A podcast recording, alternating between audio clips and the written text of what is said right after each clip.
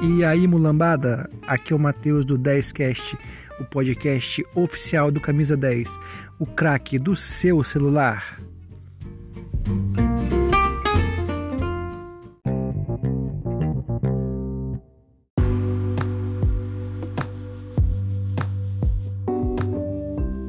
Respondendo a pergunta que dá título ao podcast, que vocês já leram na thumb, né? A resposta é não. Pedro não deve para Tóquio.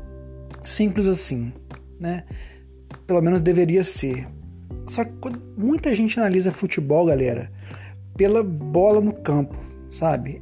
E isso, claro que de fato é importante. Mas a cabeça do jogador também é muito importante. Muito. E eu não sei se é uma boa o Pedro, o Flamengo não liberar o Pedro para as Olimpíadas de Tóquio. Pensem comigo. O Flamengo ganhou tudo em 2019, né? O Gabigol não, a princípio, não aceita a renovação com o Flamengo. Ele insiste em ficar na Europa. Nesse momento, o Flamengo consegue o Pedro, Pedro por empréstimo, né? E o, o Gabigol estava incerto. E eu chegava até a apostar que o Gabigol não iria ficar no Flamengo. Talvez o Pedro também pensasse nisso. E ainda que o Gabigol ficasse como de fato ficou, o Gabigol não era bem o centroavante no esquema de Jesus, ele caía muito pela ponta direita, né? Então, assim, era perfeitamente possível imaginar um ataque com Bruno Henrique, Gabigol e Pedro. Não era, não era fantasia pensar nisso.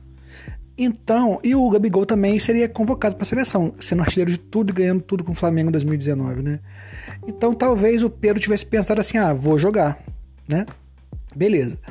Aí, começa 2020, o Jesus sai, né? Tem a parada da, da pandemia. O Gabigol se machuca demais em 2020. O Pedro joga muito, muito em quantidade muito em qualidade, né? Então foi um ano bom pro Pedro, pelo Flamengo. Jogou muito e fez muitos gols. Agora começa 2001, o Pedro não é chamado para seleção, vai para seleção olímpica. O quando ele volta, o Muniz está arrebentando e o Rogério Senna, desde o final de 2020, não coloca Gabigol e Pedro. Ele coloca Gabigol e Muniz, mas quase nunca coloca Gabigol e Pedro juntos. Então, assim, sabe? O Pedro já não tá muito feliz. Assim. Ele tem que ficar feliz, ele tá ganhando em dia, tá ganhando um bom salário, eu sei que tem que ficar. Mas nem sempre as coisas são simples assim. Então, assim, o, é, na minha opinião, tá, pessoal? Eu acho que Flamengo devia tratar com carinho o Pedro, porque ele é muito novo, ele é muito valioso. E se ele ficar infeliz, insatisfeito no Flamengo, como já tá demonstrando, chutando tudo, ele tá errado, ele tá errado em fazer isso. Mas ninguém escolhe ficar insatisfeito ou não, né? Ele escolhe se comportar melhor e não chutar tudo quando, quando é substituído. Mas o sentimento de insatisfação, a gente não escolhe sentir, né?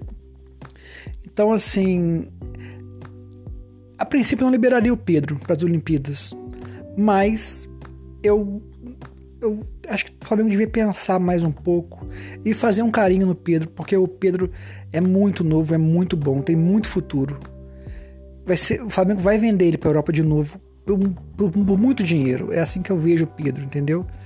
Ele é um ativo muito importante do clube. O Flamengo não devia assim fechar essa porta para ele da seleção. Então assim, a, a, eu comecei falando um sonoro não, não deve liberar. Mas, né, todo esse, esse tempo no nosso podcast é, é assim, o Flamengo ponderar, entendeu? Eu não sei se eu liberaria. Tem que. O Gabigol vai voltar quando? Pedro sai quando, entendeu? Para não ficar sem os dois.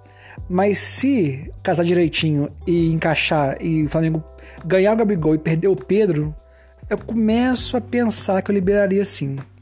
E vocês? Comentem embaixo nos comentários, galera. Quero ler a opinião de vocês, hein? Valeu!